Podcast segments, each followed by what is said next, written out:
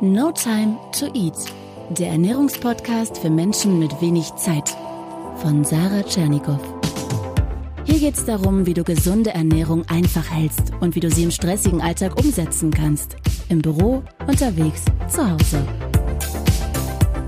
Bist du auch so aufgeregt wie ich? Herzlich willkommen. Es ist No Time to Eat Zeit am heutigen Montag mit dem Thema Plastik. Und zwar Meal Prep ohne Plastik geht das. Heute gibt es ein fantastisches Interview, eine Doppelfolge mit der Zero Waste Expertin Milena Glimbowski. Ja, Plastik ist überall. Tüten, Verpackungen, von Zahnpastatuben bis zu eingeschweißten grünen Gurken im Supermarkt. Wir kommen scheinbar nicht drum herum. Oder wenn wir uns zum Beispiel Sushi liefern lassen, kommt es in einer Plastikverpackung. Bücher, DVDs, alles wird in Plastik eingeschweißt und auch unsere Meal Prep Behälter sind meistens aus Kunststoff, also aus Plastik. Geht es denn auch ohne?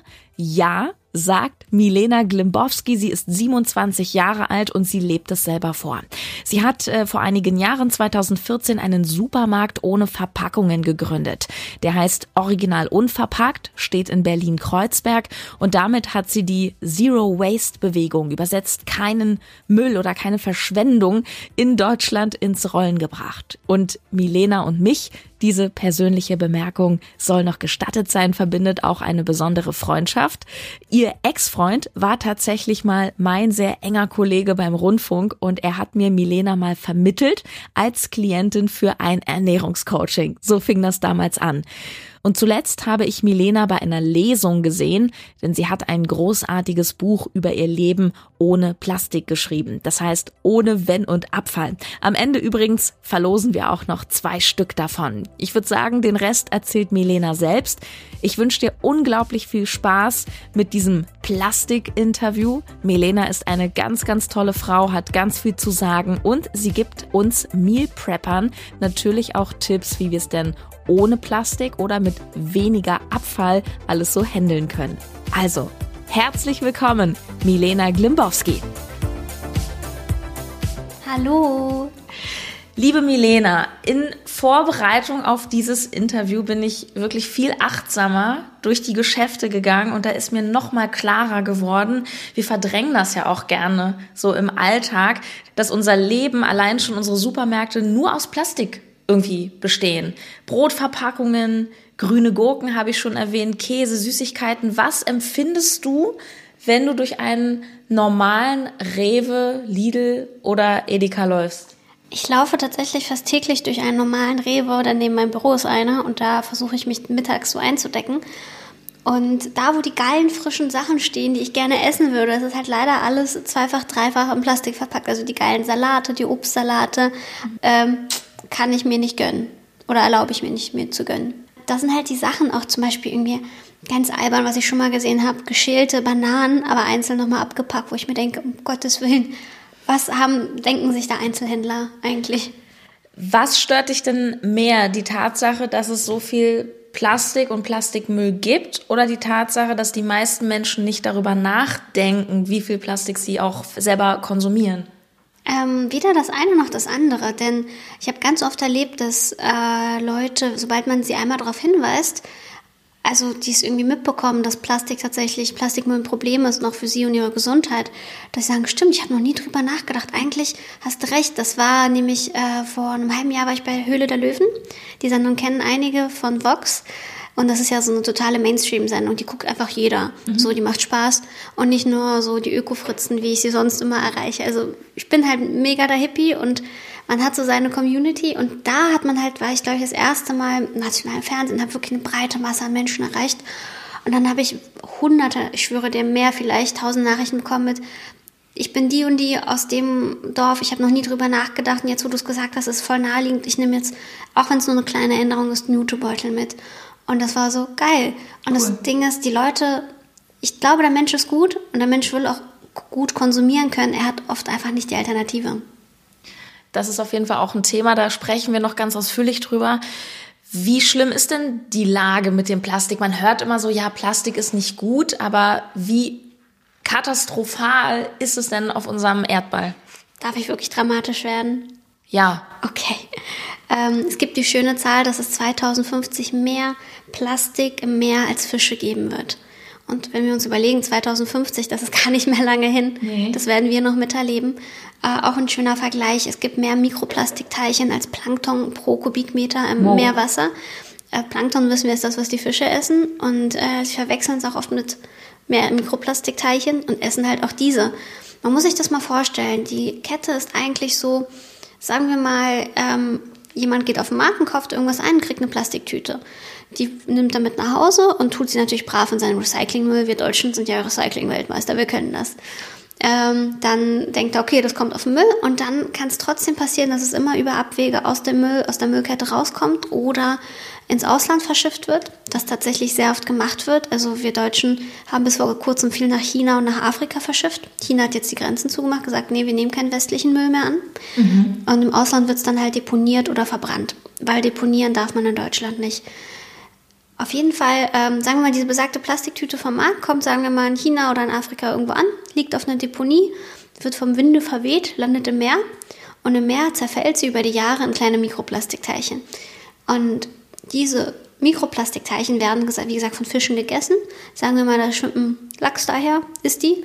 Und dieser Lachs wird irgendwann gefangen, ein Wildlachs, und landet bei uns auf dem Teller und wir essen diese Mikroplastikteilchen. Und es ist tatsächlich auch bewiesen, dass sie auch dadurch ins Grundwasser gelangen, dass in unserem Leit, äh, in abgefüllten Wasserflaschen bereits auch schon Mikroplastikteilchen drin sind. Das gab letztens wieder eine Studie, die verkündet wurde. Und wenn man sich das alles vor Augen führt, dass es nicht nur schlecht ist für die Umwelt und Tiere sterben, sondern es geht am Ende, gelangt auch in unseren Körper. Hm. Ja, das macht man sich immer nicht so klar. Man denkt halt, okay, Plastiktüte schwimmt im Meer, das Meer ist aber vielleicht von mir ganz weit weg, aber. Genau, ist nicht so mein Problem. Also man weiß, es ist schlecht, ist nicht so gut für die Umwelt, aber betrifft mich nicht, ne? Aber leider schon, weil wir halt schon in so einer stark globalisierten Welt leben, dass alle früher oder später zurückkommt. Ich erinnere mich, das ist ja noch gar nicht so lange her, da gab es ja diese neue EU-Vorschrift, wo man gesagt hat, okay, ähm, wir wollen jetzt alle ein bisschen mehr gegen zu viel Plastik tun und dann irgendwann haben die Tüten zum Beispiel bei H&M, weiß ich nicht, 10, 15 Cent oder so gekostet. Das ist doch eine Entwicklung, die dich bestimmt freut, oder? Total. Also viele sagen, oh, es ist so ein kleiner Schritt, man muss noch viel weitergehen, man muss irgendwie alles Plastik in Supermärkten verbieten, wo ich mir denke, so eins nach dem anderen. Wir auch, ich bin ja auch Kundin, wir müssen uns umstellen. Ähm, die Produzenten, Hersteller müssen sich umstellen, Lieferwege müssen anders werden. Aber das braucht Zeit aber ich finde, das war genau die richtige Intention, denn wenn Leute für etwas zahlen müssen, merken sie, ach, das ist ja was wert. Ich meine, was ist Plastik? Plastik ist am Ende ähm, Erdöl. Das, was wir auch für Benzin brauchen, das, was richtig teuer ist und halt irgendwann auch alle ist, wenn wir es aus dem Erdreich abgezapft haben. Es ja. wird irgendwann ein Ende haben und deswegen ist es gut, dass wir jetzt langsam auch mit dem Verbrauch wieder aufhören.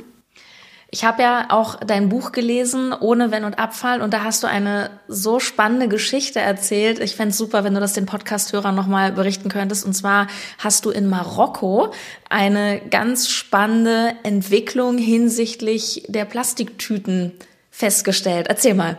Ja, Marokko ist ein verrücktes Land. Das ist das Land ähm, mit den zweithöchsten Plastiktütenverbrauch der Welt gewesen. Äh, ich war ein, ein, an einem Jahr da, habe da Urlaub gemacht und war halt alles irgendwie Plastiktüten waren in den Bäumen, am Meer. Auch die Plastik, es war wirklich schlimm, es war nicht geil. Wann war das etwa? Das war 2000, was haben wir 2018? Das war vor ähm, zwei Jahren, drei Jahren. Also ist noch gar nicht so lange her. Vor drei Jahren war ich das erste Mal da, mhm. dachte voll schön am Meer, ähm, kleines Dörfchen und so, war halt alles wirklich voller Plastik. Mhm. Und ähm, dann hat der Prinz, glaube ich, ist das, also die haben halt die Regierung hat beschlossen, wir machen jetzt ein Plastiktütenverbot und nicht einfach nur, dass es nicht kostenlos ist, sondern es dürfen ab einem gewissen Zeitpunkt mehr Plast keine Plastiktüten mehr ausgegeben werden an Märktständen, nicht im Supermarkt, nirgendwo. Und das ist ja so ein Land, wo die Menschen ihre Lebensmittel vor allem auf dem Markt kaufen. Lose tatsächlich, aber halt alles nochmal in Plastiktüten abgepackt wird. Und dann war ich genau ein Jahr später wieder da und merkte schon, irgendwas ist anders. Und dann waren wir wieder auf dem Markt einkaufen. Und äh, es gab keine Plastiktüten mehr. Es gab keine einzige. Also es gab, die Straßen waren sauberer, es flog weniger rum, die Bäume waren befreit. Ähm, und sie haben das geschafft, das durchzusetzen, indem sie richtig hohe, drakonische Strafen ausgesetzt haben für Leute, die Plastiktüten ausgeben. Weißt du, wie hoch?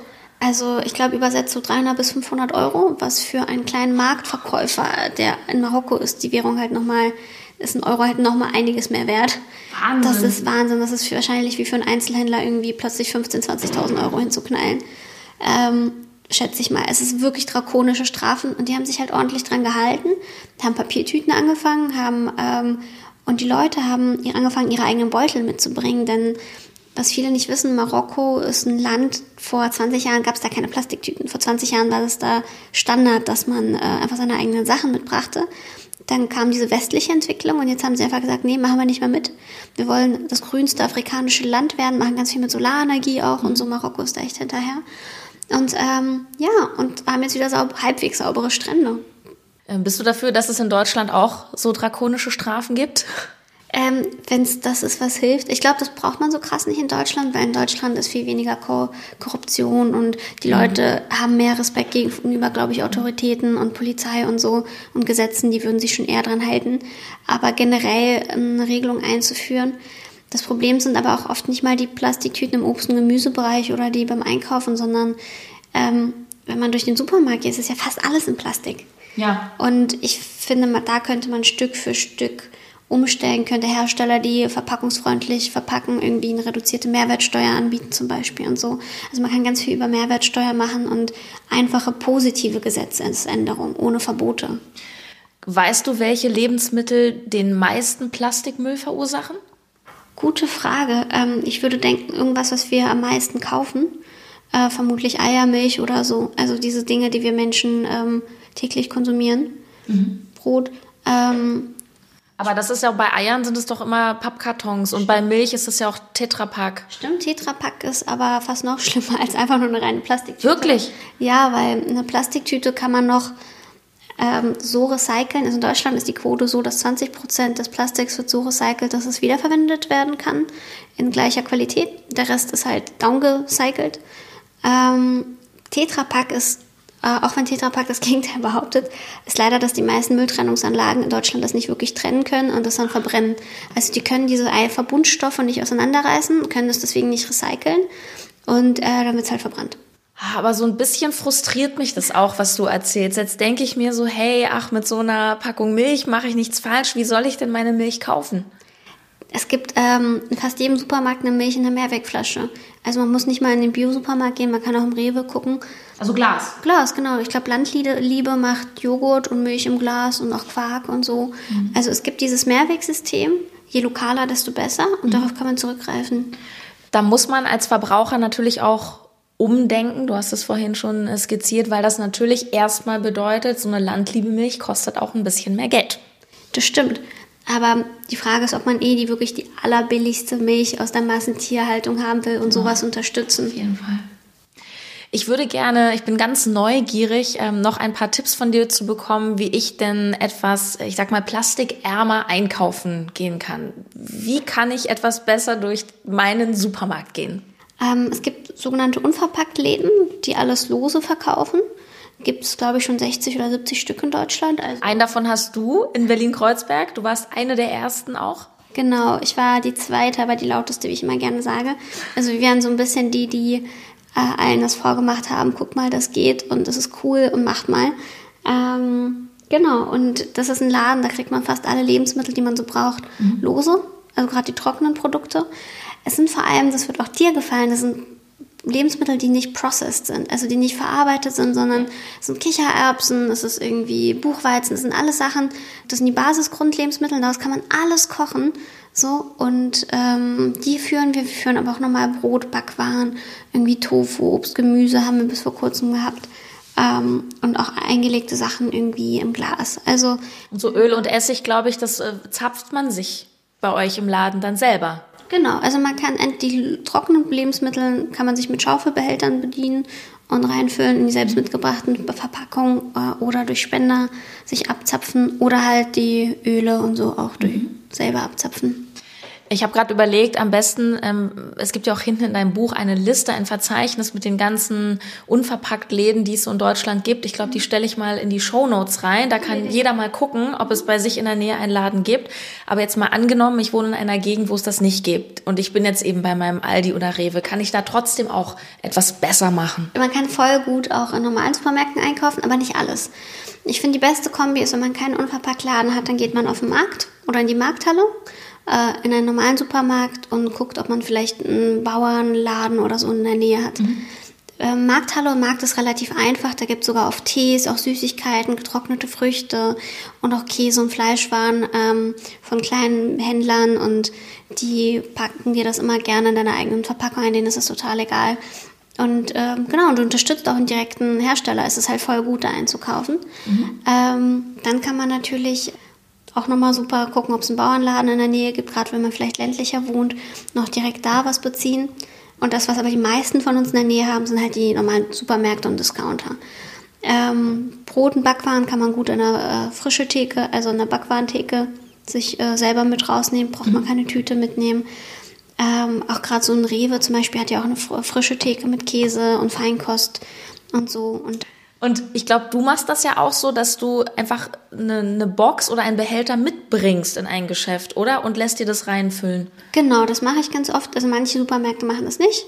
Dass sie sagen, nee, eine frische Theke dürfen wir nicht wegen Hygiene. Ah, okay. ähm, da lohnt es sich aber tatsächlich mit dem Filialleiter zu diskutieren. Ähm, weil tatsächlich ist es so, die dürfen das Behältnis nicht hinter die Theke nehmen, aber wenn du es über der Theke selber festhältst und sie tun dir das Abgewogene da rein und geben dir das Etikett auf den Behältern, kleben das drauf, das geht eigentlich. Also wenn sie es mit einer Zange reinlegen zum Beispiel. Und ganz viele sind auch bereit, das zu machen, aber einige halt auch nicht. Das ist schon wieder sehr deutsch, oder? Ja, total.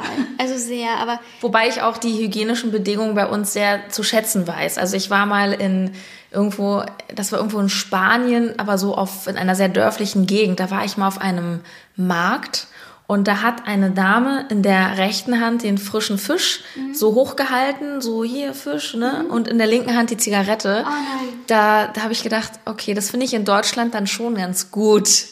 Oh Gottes Willen. naja. Ja. Ich mache das ja so, also ich habe auch überlegt, ich habe mich selber reflektiert und mir überlegt, wie gehe ich eigentlich mit dem Thema um? Und da fällt mir natürlich auch ganz viel ein, wo ich irgendwie nicht nachsichtig bin, aber immerhin, ich nehme immer meinen eigenen äh, Thermo-Kaffeebecher mit. Und man wird ja auch ähm, in einem Starbucks, also Starbucks ist jetzt sicher ein eigenes Thema, aber da wird man auch dafür belohnt. Der Kaffee ist dann nämlich 30 Cent günstiger auch, wenn man seinen Becher mitnimmt. Also es ist durchaus auch ein finanzieller Anreiz, sich da etwas zu engagieren. Total, das machen auch kleinere Cafés inzwischen. Ah, die ja. sagen so 20, 30 Cent billiger. Ähm, und vor allem, der bleibt auch länger warm in so einem Becher, ob Thermobecher mhm. oder einfach ein normaler Mehrweg-Glasbecher als so ein Pappbecher, den man halt dann halt wegschmeißt.